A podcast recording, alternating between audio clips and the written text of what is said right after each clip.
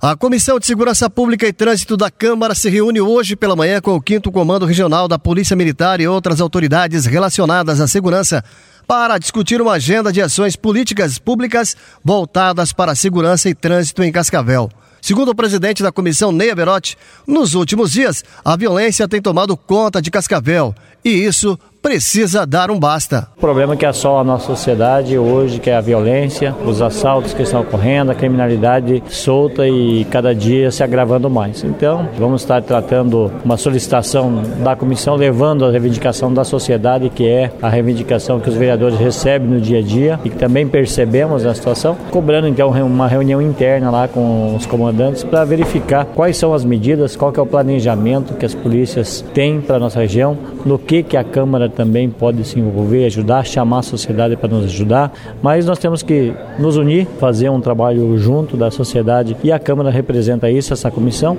e está levando então propostas, quem sabe, para que a, as polícias coloquem em prática. O vereador também falou como vítima da crueldade que vem assolando as pessoas de bem em Cascavel. Ele passou por momentos de tensão na madrugada do dia 30 de janeiro ele foi feito refém juntamente com mais nove pessoas em um assalto registrado na região sul da cidade. É, exato. É, eu fui mais um, né? De todas as pessoas, todos os dias passam isso e, e é um trabalho também que nós se acompanha o trabalho dessa comissão, diversas audiências públicas que fizemos já nos anos anteriores e agora é, com o Coronel Lee, desde que ele chegou aqui em Cascavel, não tínhamos ainda tido oportunidade de fazer uma reunião com ele específica, então amanhã estaremos fazendo essa, essa reunião lá no quinto comando para que tratamos dos problemas de segurança do nosso município de interesse de toda a sociedade. O parlamentar estava na casa de seu assessor, um bombeiro aposentado, em uma confraternização que se estendeu pela madrugada. A reunião de hoje será fechada,